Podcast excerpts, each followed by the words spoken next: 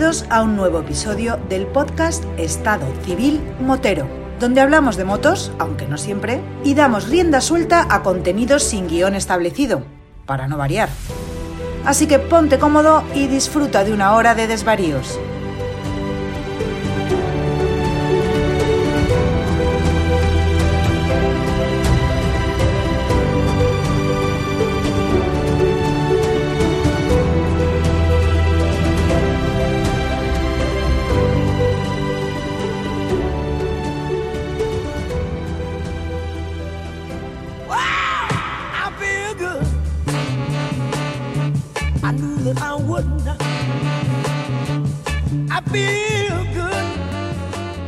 Pasa, chaval?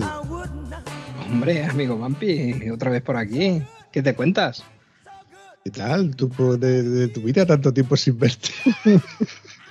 sin verme, sí. Sin oírnos nos escuchamos últimamente bastante. Mira, yo te escucho a ti más de lo que tú te crees, porque últimamente, entre que te estoy editando y reeditando y estoy con el episodio que hace dos días, que es lo que hice con el de Carlos, pues parece que fue ayer cuando te estuve escuchando por, los auriculares. ¿Y que doy trabajo yo editando o qué? Bueno, no, precisamente tú no, es que des trabajo, pero Carlos mmm, me dio tanta información y hubo tantas coletillas y cosillas que la verdad es que fue un episodio sesudo, a mí me gustó y me dio ciertas ideas para una próxima colaboración.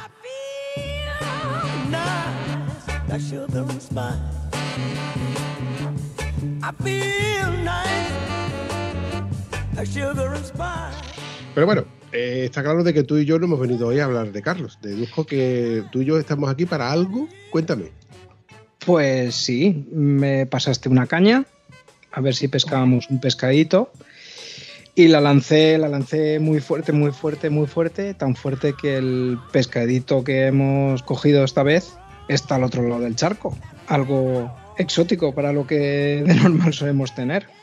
Y, y a quien hemos traído ha sido a, a Jennifer, Jennifer Luna. Hola, ¿qué tal? ¿Cómo estás? Hola chicos, ¿cómo van? Muchas gracias por esa invitación. Me encantaba que me, me pescaran. Muy bien. Cuéntanos un poco quién eres, porque la verdad no sabemos muy bien. He, pescado algo, pero no sé muy bien de dónde viene. Eh, bueno, entonces les cuento. Eh, soy más conocida como Lu, rodando el mapa. Vengo desde Colombia. Salí en una pequeñita moto. Estaba viviendo allá pues, los primeros 26 años de mi vida. Y en este momento les hablo desde Brasil. Me encuentro en el nordeste de Brasil, como para contextualizar.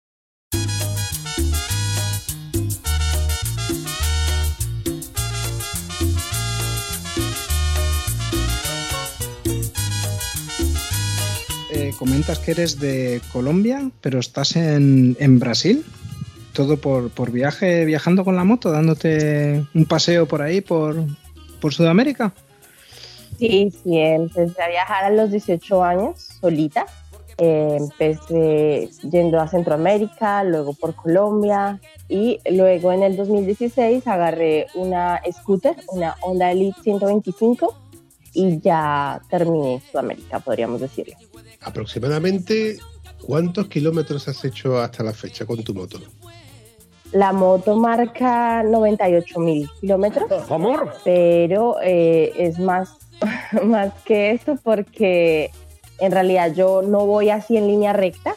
Si vamos a ver el mapa, Sudamérica, digamos que de extremo a extremo, del punto de más extremo norte de, de Sudamérica es en el Punta Gallinas, en Colombia, en La Guajira. Y el sur viene siendo a mil kilómetros más cerca de la Antártida, que es la isla de fuego, Ushuaia, ¿no?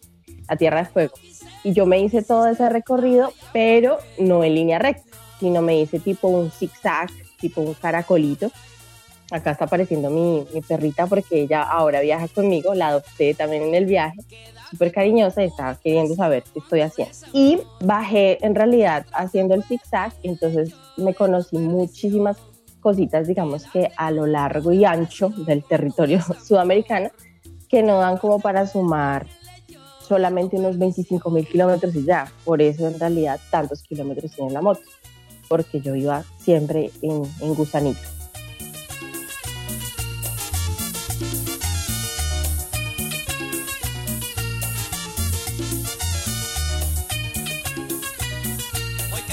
Jennifer, he conocido personas que le han hecho muchos kilómetros a muchas de sus motos. Eh, yo mismo, por ejemplo, acabo de cumplir 100.000 kilómetros en una moto que es del 2008, pero una moto de gran cilindrada, una moto de 800 centímetros cúbicos. Pero es que no conozco absolutamente a nadie que le haya hecho esa cantidad de kilómetros a una scooter. Aquí en España eh, eh, sería una convalidada. llamamos convalidados a las personas que no tienen el carnet de conducir de motos de, de gran cilindrada pero se puede conducir motos de hasta 125 centímetros cúbicos con el carnet del coche.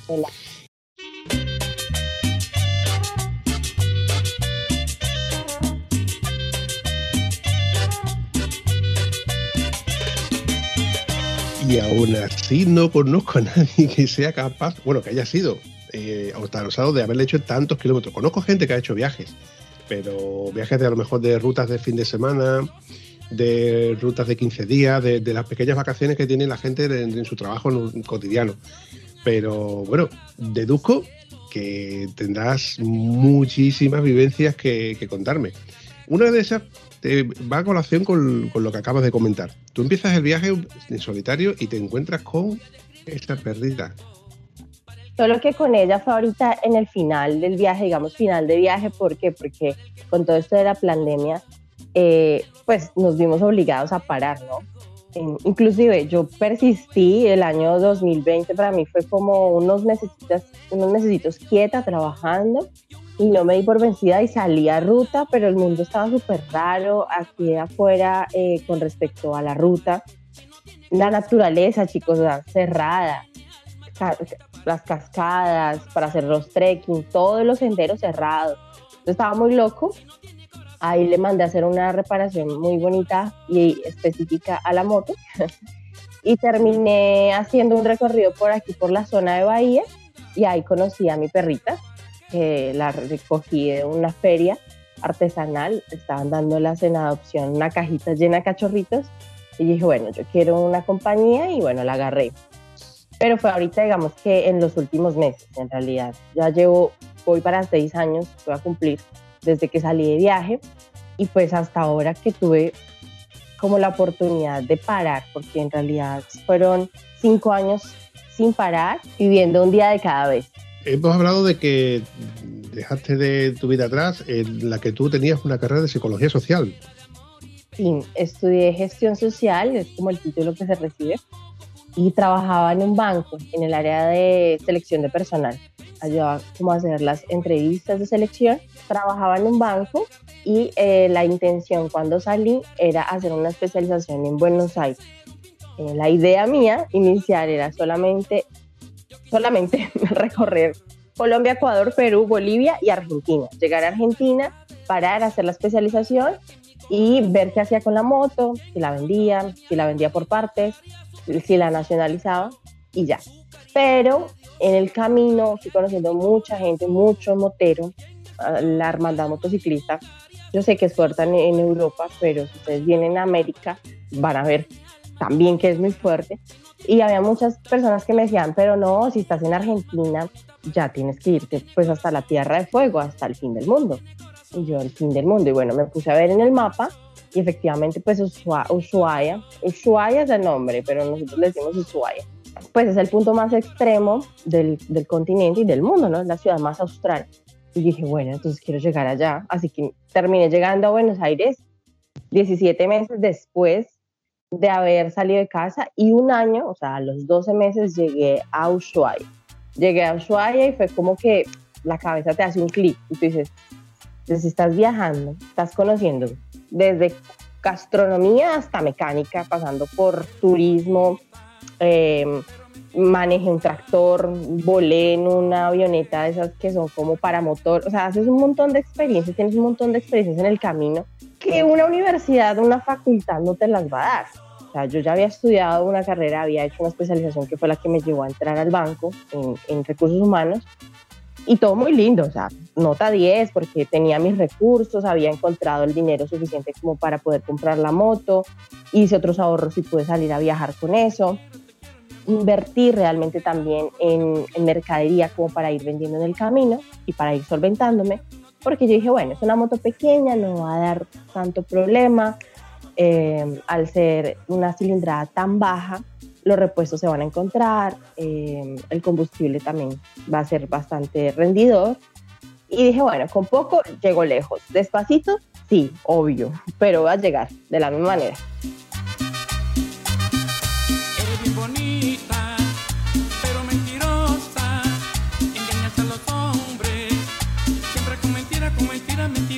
Y nada, me mandé y, y nada, el clic que tú haces cuando llegas a Ushuaia, chicos, Buenos Aires no era el límite, el límite es el cielo. Pero para empezar, ¿qué fue lo que te movió a decir me voy a recorrer una distancia tan larga en vez de lo fácil que sería coger un vuelo y decir cómodamente meto mi equipaje y me voy para allá? Y dices, me voy a coger una moto súper pequeña y imagino que casi casi como un caracol cargando todos los trastos encima y, ir haciendo camino, camino y bastante difícil. Bueno, me movieron varias cosas. Socialmente hablando, nos programaron para que en lo largo de, nuestra vida crezcamos para estudiar, para trabajar, para reproducirnos si tal vez escribes un libro, si tal vez plantas un árbol y tienes un hijo, está perfecto. Pero mi zona de confort me dijo, no, hay algo más, hay algo más definitivamente. Esto no es solo como para esto. Hay naturaleza, hay bastante creación verde, azul, roja, de todos los colores. Y que te quedes encapsulada, encasillada en un solo lugar, te limita, te limita muchísimo. Yo crecí con mi abuelita, mi abuelita em, materna, y cuando ella fallece, para mí, chicos, fue como quedarme sin piso. No sé si de pronto han tenido esos sueños o pesadillas donde sienten que se caen y como que despiertan de un solo golpe y está todo bien, están en la cama, están acostados. No, yo estaba como que seguía en la pesadilla, no despertaba de ese golpe, bajé peso, fue como una depresión, ¿bien? Cuando pasan por una situación tan difícil que uno dice, ¿será que va a salir de esta? Y mi única salida en realidad fue salir de esa zona. Ni siquiera pude quedarme cerca de mis seres más queridos, que pues estaba mi mamá, mi hermana, otros familiares, pero no, yo no me sentía a gusto, no me sentía bien. Si ella ya no estaba ahí en cuerpo, entonces yo sentía que ella iba a ir conmigo como angelita. Y hacía ya unos años antes de ella fallecer, eh, que yo ya tenía el anhelo de ir para Argentina a hacer una especialización. Entonces yo dije, bueno, ella ya no está, ella sería como el único motivo que me dejaría estática o quietita aquí por lo menos un tiempo más, pero ella ya no está, entonces vamos a ver qué pasa. Y nada, avisé a mi mamá un miércoles, yo me fui el viernes y ya, no le conté a nadie, me fui solamente.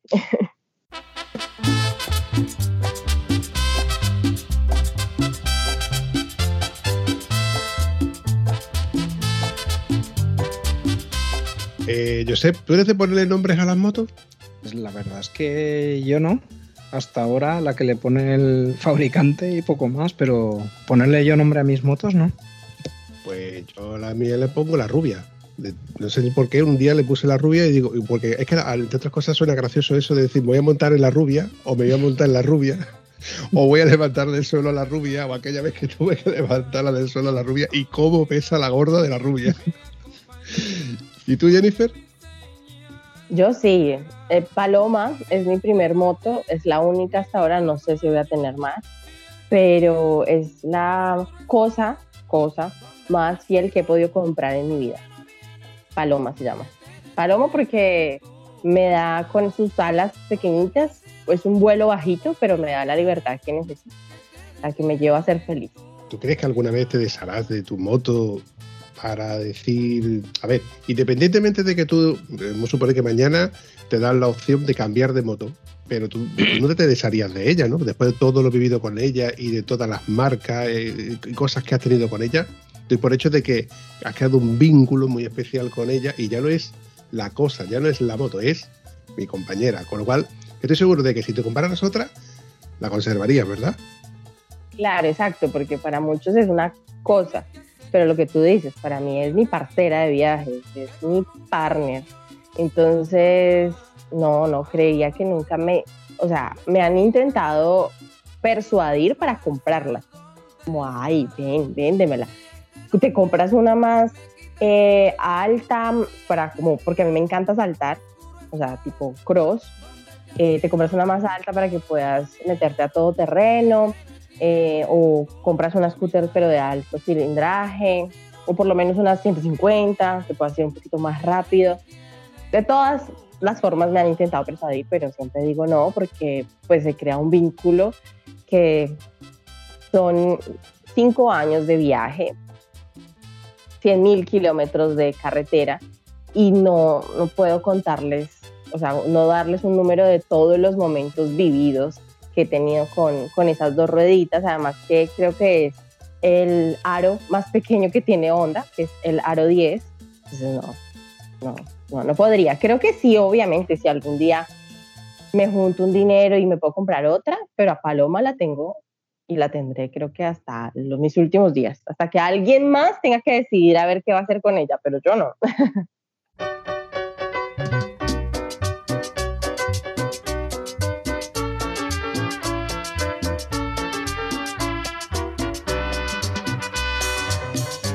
Me resulta curioso porque 100.000 kilómetros son bastantes kilómetros y al menos aquí en Europa, para una moto pequeña, vamos, para una moto grande, ya se dicen que son muchos y deja de ser atractiva al poderla vender, que a ti venga alguien y que te diga que le interesa, que le interesa tu moto.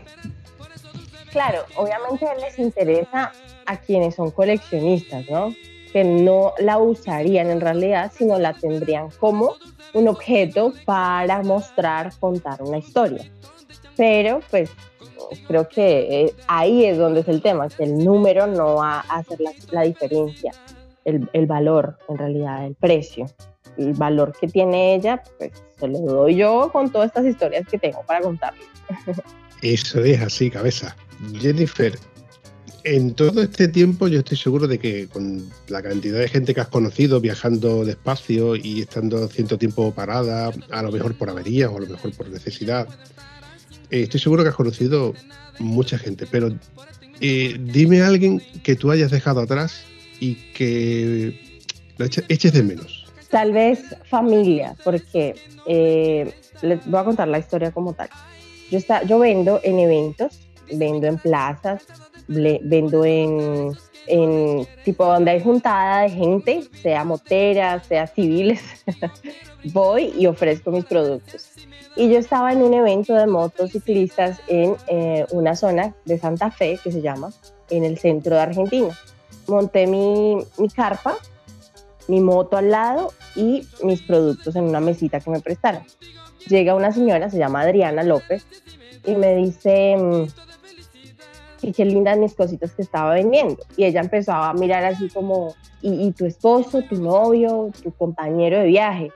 Y yo no, viajo sola ahí ella prácticamente quería como tipo sacudirme y decirme, ¿cómo así que estás viajando sola? ¿Por qué? Luego me explicó que tiene una hija de la misma edad que yo y si la hija hiciera lo mismo, pues ella le iba a dar un infarto de saber que su hija está en el mundo afuera, durmiendo en una carpa, vendiendo cositas para hacer para comida, combustible y seguir su viaje, su aventura. Entonces ahí me dijo, ¿no quieres ir a la casa?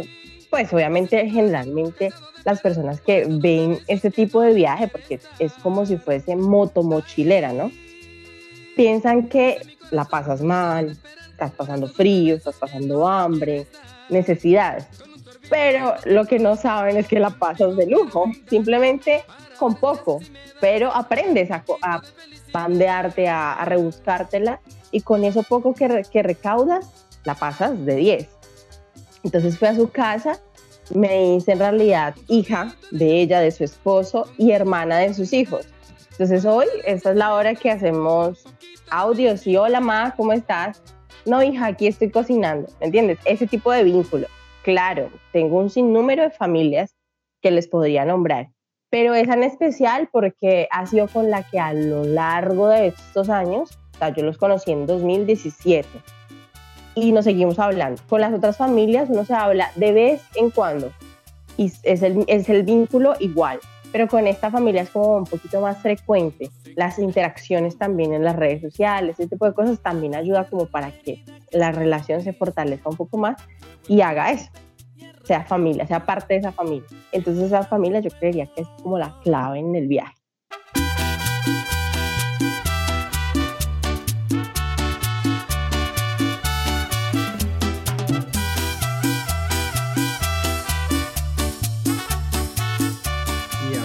con Vampi de personas y, por ejemplo, de lugares. ¿Tienes algún sitio que te haya sentado una tarde o despertaras una mañana y dijeras, este lugar me transmite a mí, me llena, me da algo?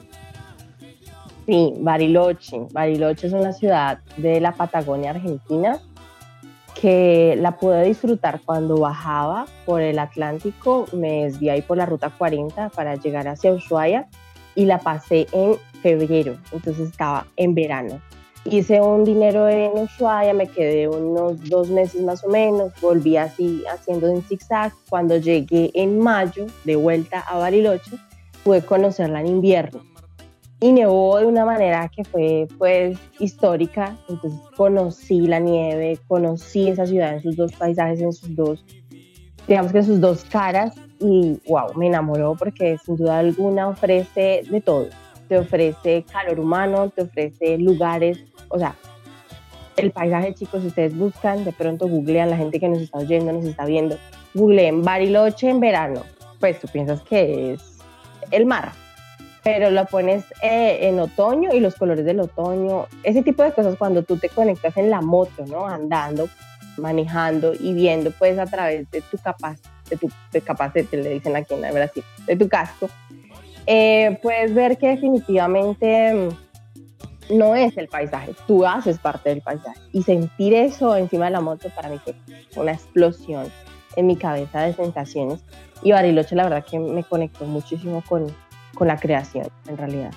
Comentas, había, bueno, habías comentado hace un momento que plantas una especie de carpa o algo de tenderete y con eso vas. ¿Es de lo que es de lo que vives? Cuéntanos. ¿Es de esa manera como pasas los días para ir rodando adelante y sacar dinero para gasolina, comida y todo lo que tienes? ¿O cómo es? Sí, eh, en realidad la carpa es una herramienta que te ahorra muchísimo dinero con respecto al hospedaje, ¿cierto? Porque si estás cansado, ya faltaron, no sé, 100 kilómetros para el destino que habías fijado ese día, pero definitivamente el calor o empezó a llover, alguna otra em, ente externo hace que se cambien los planes, la carpa. Buscas en una gasolinera algo con cobertura, armas em, tu tienda, creo que le dicen también, y listo, ya no tuviste que ponerte a buscar un hotel, ponerte a buscar un hospedaje, preguntar en los grupos de moteros a ver quién está por ahí para ver si te da una mano. No, la armaste, descansaste, al día siguiente continúas, continúas y llegas al destino que, que habías trazado. Algo así tranqui me ha pasado con esa, con la carta. Pero obviamente también cuando he querido parar para hacer un poquito de recursos, hacer otro, tipo de actividades, entonces sí ya busco hospedaje, Airbnb, Couchsurfing, las agrupaciones de las motos, que pues es una hermandad muy bonita y te ofrecen siempre como un cuartito o la carpa pues hacerla en el jardín, ese tipo de cositas que también hacen que el hospedaje en un viaje como este, que se, digamos que no es un viaje que hice, no, fue ya un estilo de vida que creé, entonces eh, nada, sea muchísimo más económico en realidad.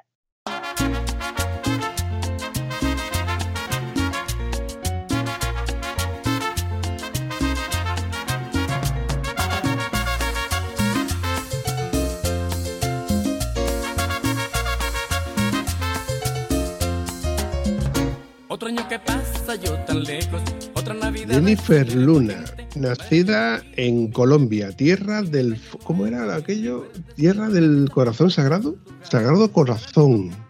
El corazón de Jesús. no es cualquier sagrado, ni cualquier corazón. Es Jesús. un país muy religioso. Sí, me consta. Me consta de que, bueno, en toda Latinoamérica somos muy, somos muy creyentes de, de la religión, ¿no? ¿Tú crees que volverás otra vez a Colombia o crees que seguirás siendo ciudadana del mundo? Ciudadana del mundo, sin lugar a dudas. Volveré a Colombia porque te juro, inclusive ayer estaba hablando con dos de mis amigas, una va a venir a visitarme la primera semana de octubre y mm, yo pidiéndole comida, pueden creer, ¿será que me puedes traer un paquetito de, o sea, las golosinas que, que, son las que más extrañan porque pues no, no se venden por aquí? Entonces pidiéndole, y era, resulta que compró un pasaje muy económico y no la dejan traer equipaje, ni siquiera de mano. Puede traer un objeto personal, se llama, que es una maletita chiquitita y con un límite de kilos, que son como 5 kilos nada más. Entonces no va a poder traerme muchas cosas. Pero en realidad sí, eh, creería que voy.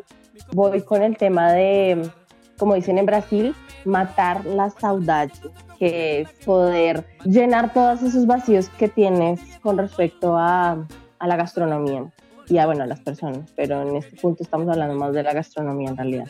Creería que iría a comer mucho, a subir de kilos. Un clásico, la comida es lo que siempre nos pierde. Oye, como ciudadana del mundo, eh, ¿vas a seguir haciendo viajes por todo el mundo? ¿O qué crees que Latinoamérica va a ser tu zona de confort?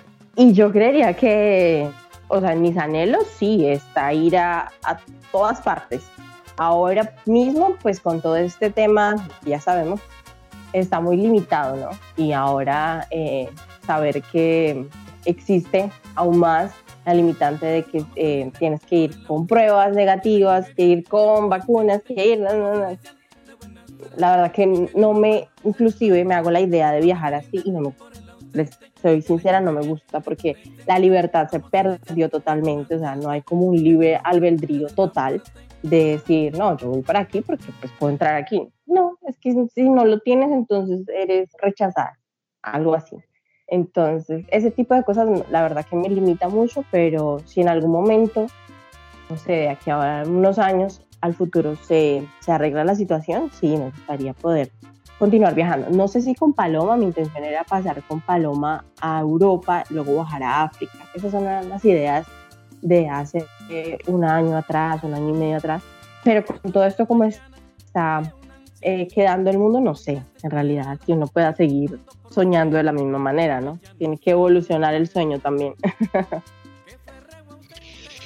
Pues ya te digo que desde el podcast de Estado Civil Motero, si cruzas hasta Europa tienes que y desde Europa tienes que cruzar hasta Marruecos, impepinablemente vas a pasar por mi zona. Yo estoy ubicado en la zona de Huelva, en la parte de España, donde precisamente pasan los ferries o bien a Canarias o bien a, Marruecos. Entonces, desde aquí ya te digo que si necesitas algún tipo de infraestructura o ayuda o lo que sea, evidentemente estoy seguro de que cualquiera que nos escuche ya sea porque el 95% de las personas que nos escuchan son de España, pero me consta que nos escuchan de muchísimos otros países, entre ellos Colombia.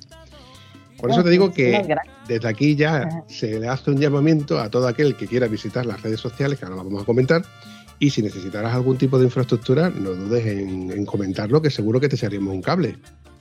Claro que sí, claro que sí, esa es la, la intención que pueda visitarlos. Y ustedes también, si se vienen a pegar la rodadita por Brasil o en Colombia, si estoy, donde estemos, pues nos encontramos. Los estamos afuera, nos encontramos siempre.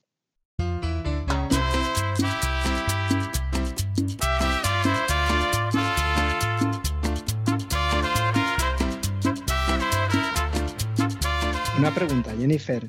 Me imagino que con una moto pequeña, con una scooter, que siempre es más pensada para circular por, pues, me imagino, por, una ciudad o algo así.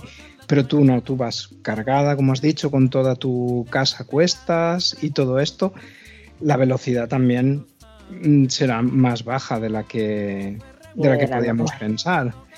¿Tú crees que eso mm, te hace también vivir el viaje de otra forma, al ir más pausada? ¿Te permite conocer más a la gente o,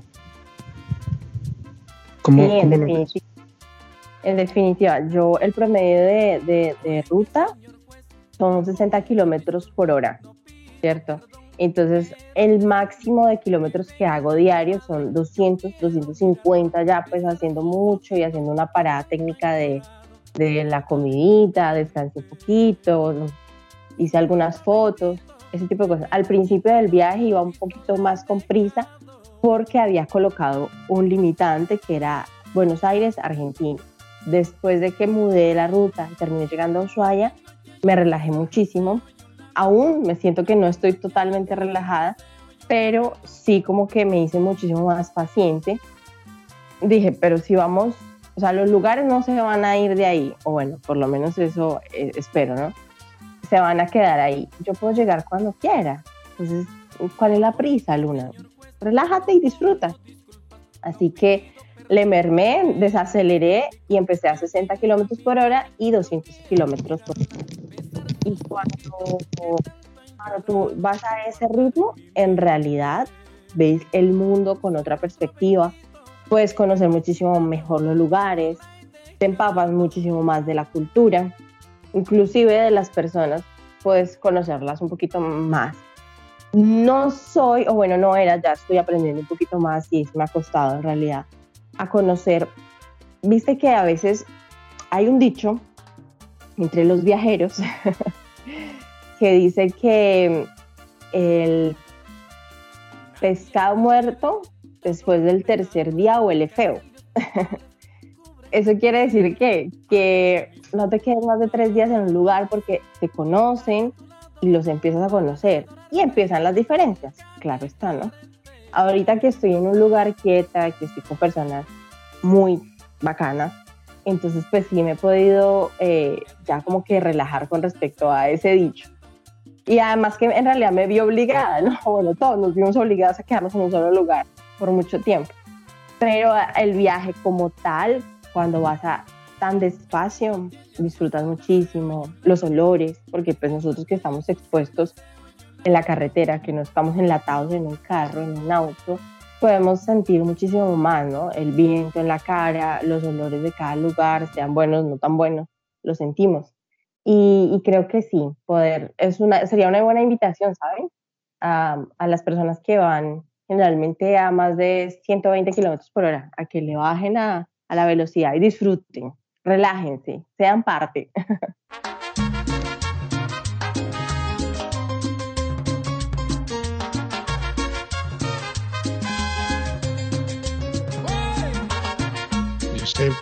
tengo envidia, envidia pero de la buena, ¿eh? ojo, envidia sana, ojo, porque eh, eh, ella ha recorrido lo que ninguno de nosotros vamos a recorrer en nuestra puñetera vida, tío. Que te tengo yo a ti a tiro de piedra a mil y pocos kilómetros y no soy capaz de ir a verte. Y, y disfruta de que esta chica está haciendo cosas que es que es increíble. Psicología, emprendedora, mecánica, médico, cocina, eh, yo, qué sé, no sé qué se, me, qué, se, qué se me escapa, tío. Es increíble. Hay fotos y vídeos porque yo hace mucho, mucho tiempo empecé a seguirte de estas cosas que casualmente aparece algún que otro vídeo en YouTube y, se hace un poco viral y empiezo a, seguir un poco por tus redes sociales. Pero eh, existe una pausa en la que te perdí la pista y al cabo del tiempo te la volví. Pero recuerdo haber visto vídeos hace mucho tiempo donde se veía esa scooter rebanada de barro hasta arriba con esas ruedecitas de 10 pulgadas y tú metiéndote por carreteras, porque a lo mejor alguien desde aquí puede pensar que tú circulas por carreteras. Pero hay veces que, evidentemente, como no puedes circular por carreteras rápidas, tienes que meter por caminos y, y, claro, es a lo que vengo a referirme, que, que, es complicado para nosotros con una moto de 200 kilos hacer eso. Ojo, que no es fácil para hacerlo con una scooter como vas tú, que vas cargada con tu perrita y con tus limitaciones, perdón, con tus limitaciones, con, bueno, con las limitaciones dignas de una, de una mujer, ¿no? Sí, el tema es ese. Por ejemplo, em, al tener la obligación de buscar esos caminos alternos, te encuentras con una aventura que la carretera asfaltada, linda, no te va a dar. ¿cierto? Y es muchísimo más, eh, creería yo, que enriquecedor para una mujer viajar sola y estar en una moto pequeña, poderse desafiar en esos caminos, ¿saben? porque no hay con quién quejarse. Cuando uno va acompañado, que yo me encontré en realidad con muchos viajeros, ¿no? No voy a decir que el 100% del tiempo he estado sola, es una mentira gigante. Porque no, yo me encontraba con viajeros de BMW, de 200 cilindradas, eh, me hago entender, o sea, de cualquier cilindrada yo he compartido ruta, obvio, no miles de cientos de kilómetros, no. Algunos tramitos que vamos para el mismo lado, bueno, ellos van a mi ritmo o aceleran y me esperan y yo luego llego.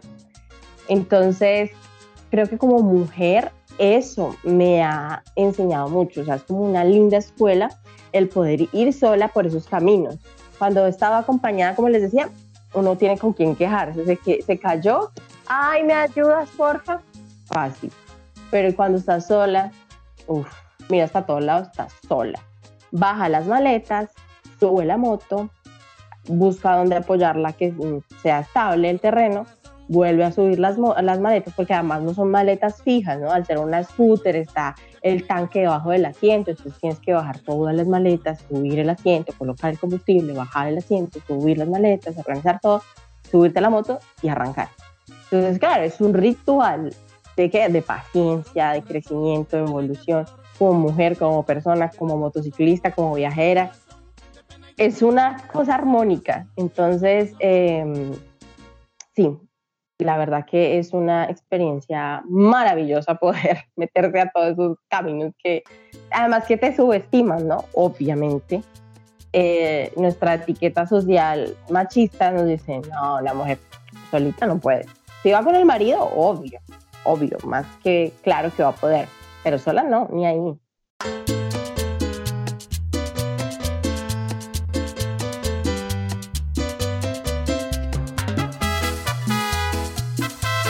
las montañas, por ejemplo, de los pasos del el paso de los Libertadores en la montaña de los Andes en Argentina, Chile. Es una frontera que se, que se comparte y está más o menos, yo creería que a más de 4.000 metros sobre el nivel del mar. Y ahí en ese momento yo estaba con un motociclista de, un, de una Teneré 250. Entonces la recomendación de unos amigos motociclistas fue esa, bueno, para que conozcan el Cristo Redentor, que es el que comparte ahí la, la frontera, dejen la scooter y las maletas todo en la parte de abajo de la montaña antes que viene siendo Argentina, porque yo estaba yendo hacia Chile.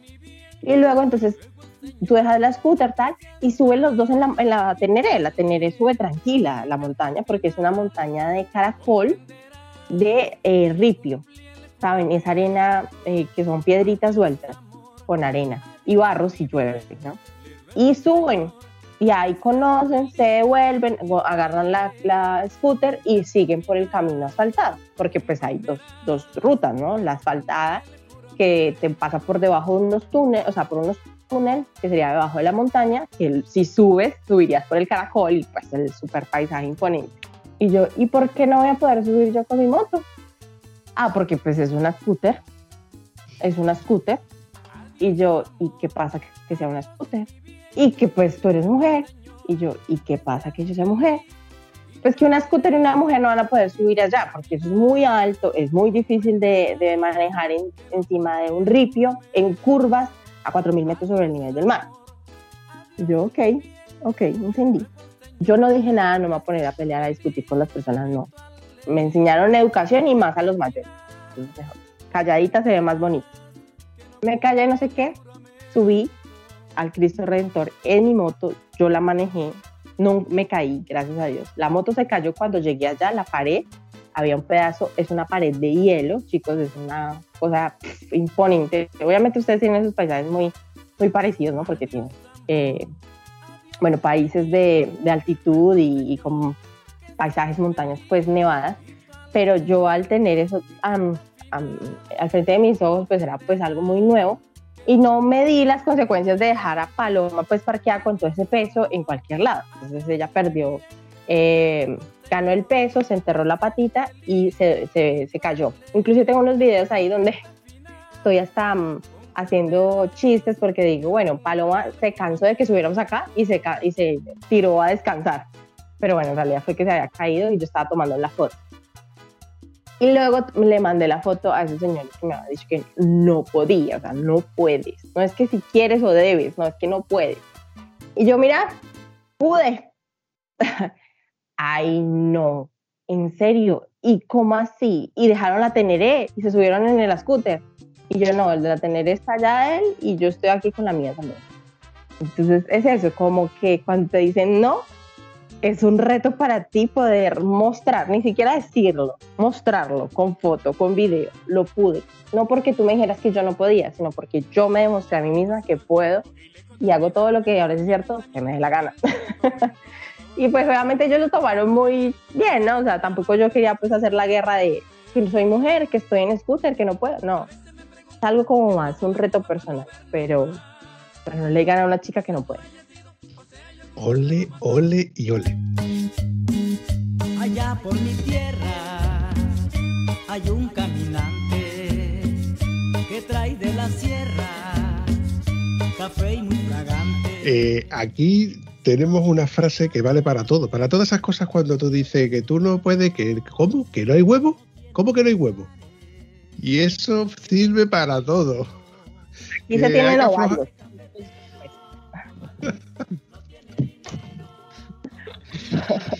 Jennifer, para los que nos estén escuchando e intenten visualizar todas esas imágenes que, que- que hemos estado explicando un poco por encima, eh, ¿dónde te podemos encontrar por las redes sociales?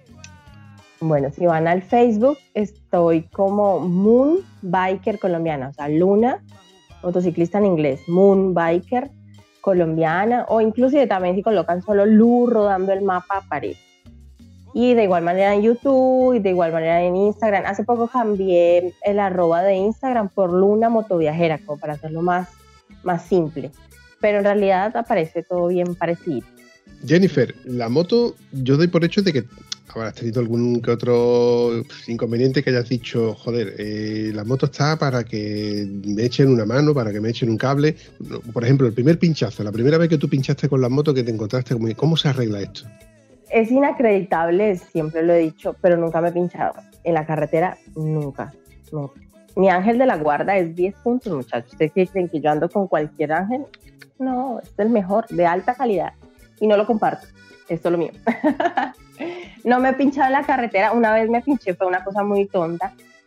Compré dos, los dos neumáticos en, en una onda autorizada, súper bien, me los cambiaron todos al día siguiente salí a hacer una, como a conocer un poquito más de la ciudad, volví a la casa, la guardé, fui a almorzar y cuando salí estaba pinchada. La, ca- acababa de cambiar el neumático, pero entonces estaba dentro de la ciudad, no había salido a carretera todavía, no estaba con las mo- la maleta pues montada en la moto y a dos cuadras tenía la, eh, la gomería. Entonces pude hacerlo, pude cambiarlo, así que no fue tan difícil. Pero en carretera que yo les haya dicho, no, imagínense que un día bajo, Solo una vez pasó con la correa, en realidad. La correa de, de transmisión, al ser de caucho, tiene un límite de kilometraje. Yo estaba encantada, feliz viajando y me olvidé que tenía que cambiar repuesto. La muchacha pensó que eso era eterno, pues. Y como estaba recién empezando, era muy novata. Así que mm, me pasé y en el desierto de Perú ella me pidió, me cobró factura, me pasó ahí la cuenta y me dijo, bueno, no me vas a cambiar, bueno, tú me rompo aquí para que te veas obligada a cambiar. Y tuve que cambiarla en el norte de Perú, en el desierto. Gracias a Dios apareció una chica que había conocido yo en una posada en Ecuador y me arrastró literal, chicos, hasta el mecánico, porque no tenía cómo mover la moto 40 grados de temperatura en el desierto del Perú. Estaba en una zona peligrosa porque pararon unos policías y me dijeron como, ¿y qué haces aquí? Y yo, y pues, no, aquí tomando el sol. No, la moto se paró y no puedo andarla. Necesito a alguien que me remolque. Aquí no pasan remolcadores porque yo estaba todavía muy cerca de la frontera. Entonces no hay personas que se vayan a la frontera pues en sus camionetitas de remolque. Y nada, esperé no sé cuántos minutos, en realidad no esperé mucho, gracias a Dios, y pasó ella. Y pues ella viajaba en una, ella es de Suiza, se llama Natalie, y ella viajaba con una perrita. Ahí eh, viajaban unas 600, ¿no? 600 cilindradas. Entonces lo bueno es que tenía como jalar a la chiquitita paloma de 125 cilindradas. Ahí me jaló, llegamos hasta un pueblito en realidad, había es que no había mecánico de motos, o sea, de motos scooter, ¿no? Había mecánico de motos normales y no, no, no, sabía cómo arreglar la scooter. En realidad, al, al, ser un mecanismo automático, muchas, pocas, o sea, en realidad pocas personas le, da, le meten mano a esas motos. Me dice, no, sería preguntarle a un mecánico de aviones que hay aquí en el pueblito. yo, no hay un mecánico de motos, sino un mecánico de avión que va a ver una scooter, no te creo. Pero bueno, ahí a la final conseguí el final, a la mitad de semana más o menos, y me la entregaron al final de semana en otro pueblito más hacia el frente, eh, un mecánico de scooter. Yo mientras tanto pues me relajé, estaba en un foster al frente del mar, súper estresada, qué, qué, pena, que mi moto. Pero bueno, ahí la, la, pude, la pude llevar. Y ahí empecé a aprender, ¿no? De que definitivamente, listo, yo puedo alimentarme, yo puedo colocarle gasolina, puedo cambiarle el aceite, pero también necesita otro tipo de cuidados. No es solamente que estén las luces bien y tenga combustible, ¿no? Necesitaba otro tipo de atenciones la, la chiquita y nada, ahí eso me sirvió muchísimo para ya empezarle a prestar atención en realidad.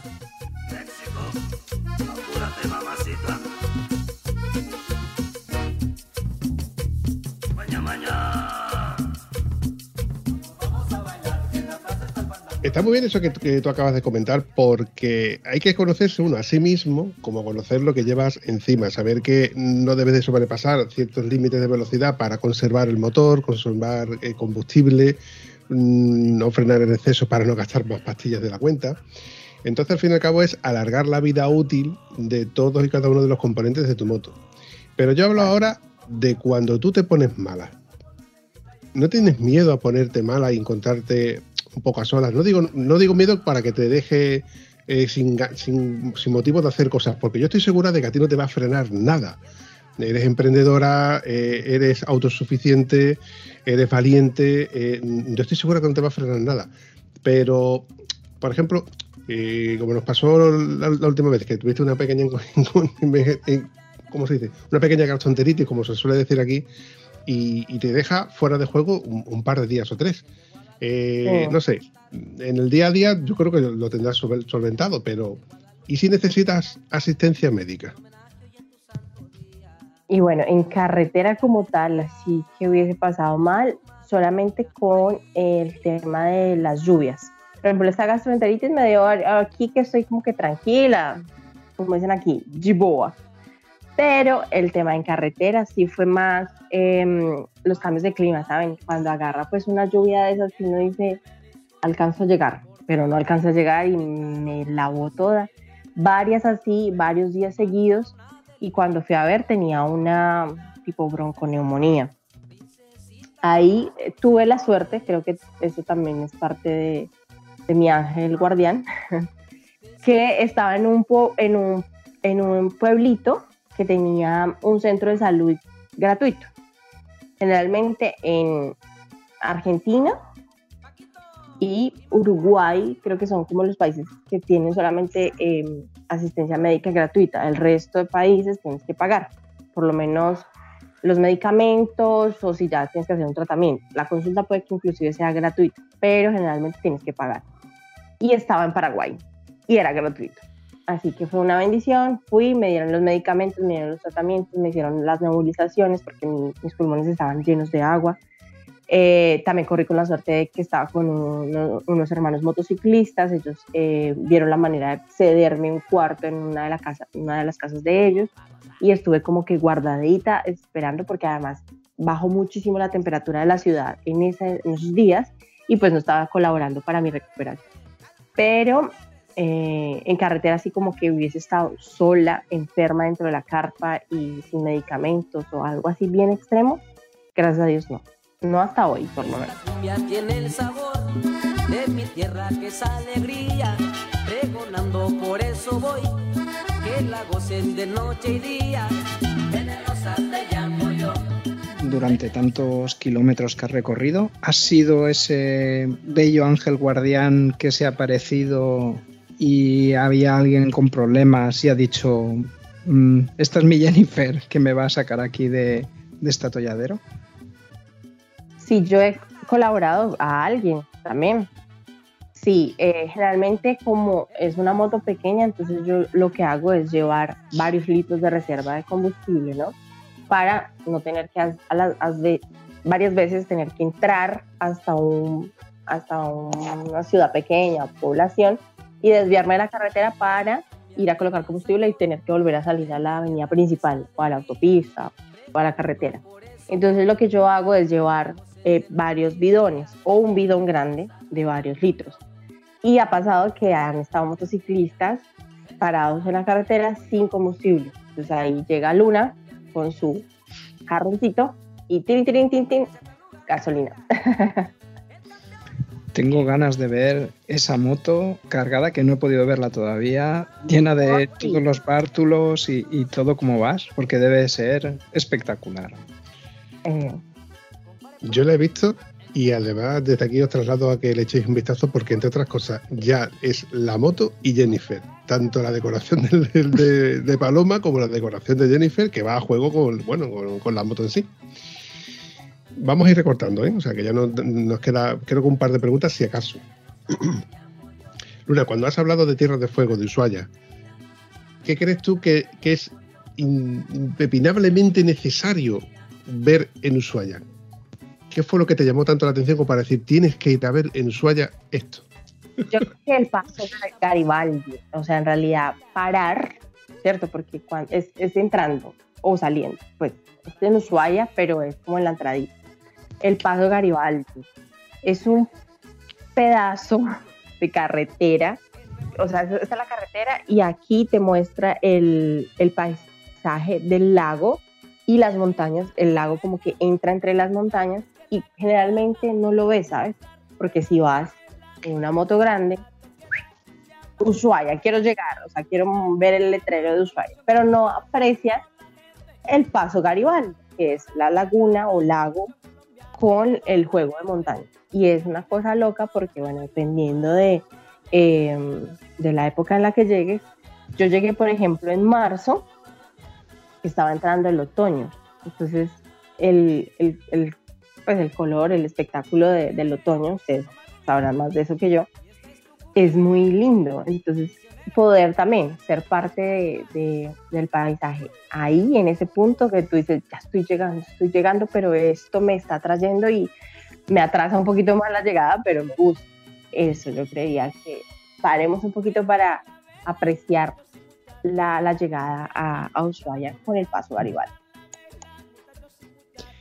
creo que debe de ser algo parecido lo que se siente en Sudamérica ir hasta Tierra de Fuego, lo que tenemos en Europa con ir a Cabo Norte, ¿no? que es como un destino extremo mm, en todos los aspectos, en distancia, en clima, en, dureza y todo, por, por, lo que estás comentando, vamos.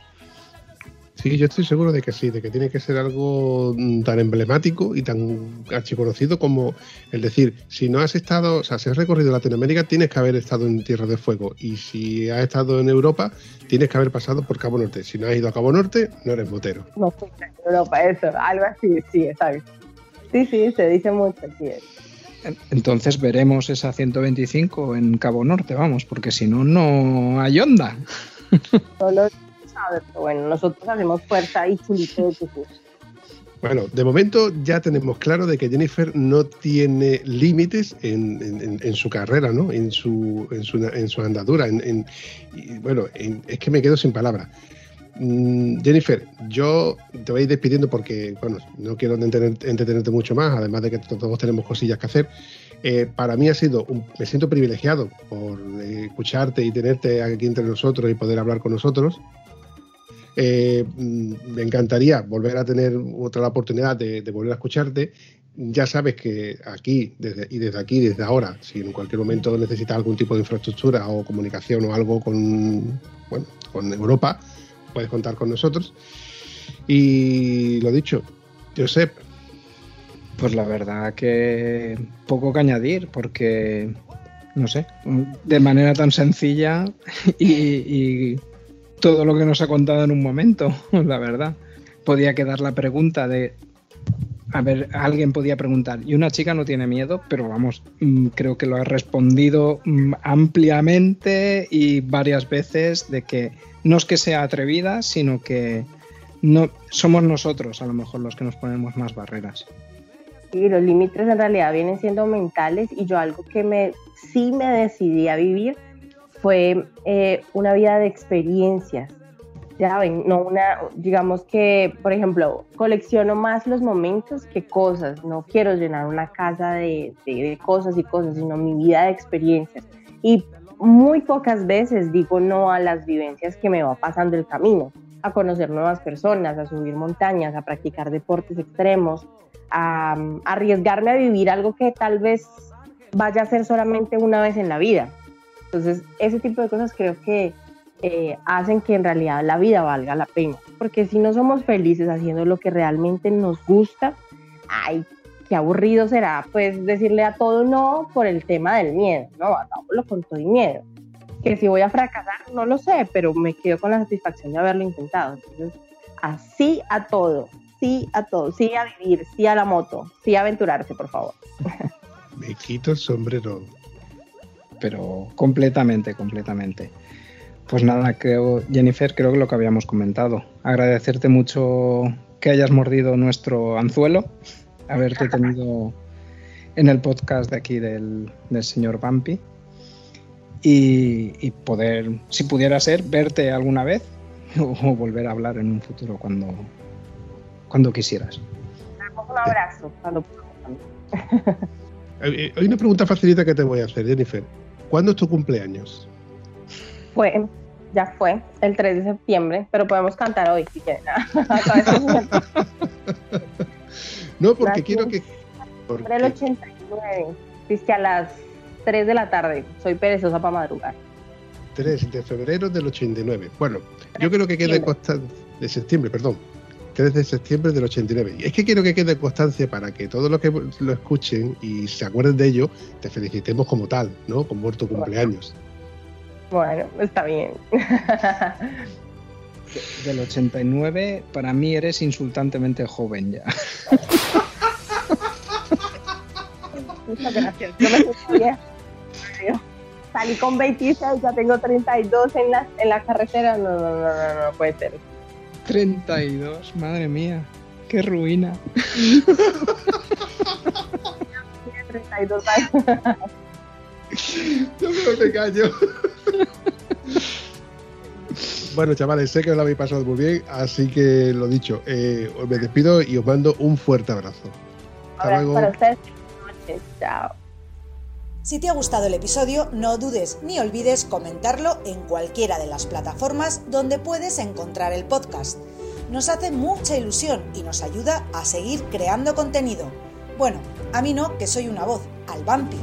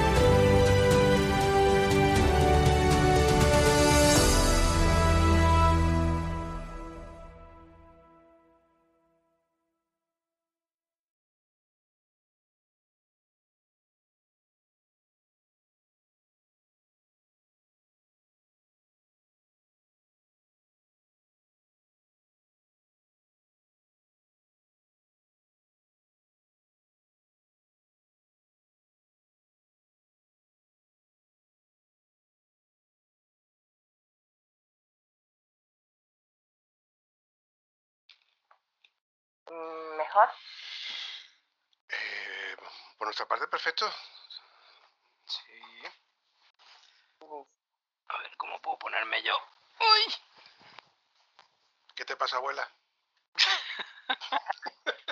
Soy tu peor pesadilla.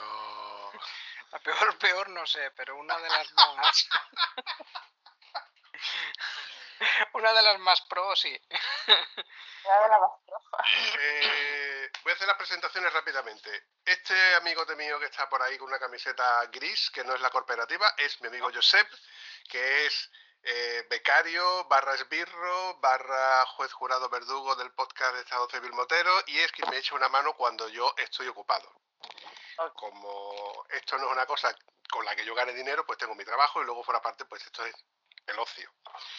Como no me da la vida, no me da la vida, no nos da tiempo a hacer todo lo que queremos hacer, pues él se encarga muchas veces de, de- de- Y cuando yo me puse en contacto contigo a través del podcast de Estado Civil Motero, de la cuenta de Instagram de Estado Civil Motero, viendo que no, me, no podías contactar conmigo, él me dijo, pues voy a intentarlo yo a través de la mía personal. Y es con quien tú has estado hablando, Aquí interactuando. fue cuando te pescamos. Sí. Bueno, yo no sé si tú habrás escuchado algún episodio, Jennifer. No, no, no, la verdad que eh, con respecto a los podcasts estoy muy cero, estoy out, porque no, pues tú sabes, viajando, solo lo que tú, lo que tú haces. el resto, la verdad que el mundo como que no existe. A mí me dicen, por ejemplo, ¿viste lo que pasó en España del volcán? Tú, ¿qué? Ah, que hay probabilidades del tsunami en, en Brasil. Yo, ¿ah? ¿Qué? Ah, no, ni idea. El mundo tipo eh, es como una burbuja, ¿me entiendes? Viajando en, en carretera, eh, eres tú, la moto y ya está. Lo que pasa Y casi que- afuera, Y casi que mejor. Eh, vale. sí, Bueno, pues el podcast, el podcast al final, el podcast al fin y al cabo está orientado a, a diferentes tipos de, de gente que están alrededor de la moto. Viajeros, gente de a pie, gente que la usa para diario, gente que no que está convalidado, porque en España se pueden conducir motos desde hasta 125 centímetros cúbicos con el carnet del coche, con el carnet del, del B, B1. Y de ahí tienes que sacarte el carnet de la moto, etcétera, etcétera. Entonces, yo, bueno, en total, yo tengo gente que son convalidadas, tengo a gente que, bueno, gente que compite, gente que no compite, de todo un poco. Y mm, todos los episodios están hechos sin guion. Espera que me aclare la voz. la corrijo para que me entienda, porque imagínate, yo dije capacete. Aquí dicen capacete. En español no sé qué significa capacete, pero no es casco. Pues no sé, capacete, el casco. Es Curioso. el casco. Entonces, nada, a ver. Y se marchó. Y a su barco le llamó libertad. Se nos ha estropeado justamente en el momento, No. tío, cul- en el, en el momento cúspide. Sí, No te preocupes. luego editamos. Tomando. No te preocupes, ¿Ves tú, ves tú lo bueno que tiene grabar un podcast y luego editarlo? Que estas cosas pues la- lo- las puedo arreglar yo. Tú o yo, Como quieras. Tira como quiera. Ah, que tire yo, ¿no? Ah, claro, como yo soy el jefe, ¿no? Como yo soy el que... Hombre, ah, eh, Si no me, qui- me quitas el 10%. te voy a dar un bojote al 10%.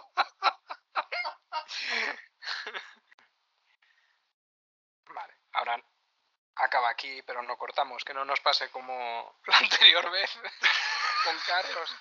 Es Pues que, chao. graba- es que grabamos un podcast con, con un amigo mío, con Carlos, y cuando dijo Vampi, bueno, que hemos terminado tal, hizo ¡pum! y cortó y dije, coño, que no nos ha dado tiempo ni de despedirnos ni nada. Bueno, Jennifer. Muchos Besos, besitos.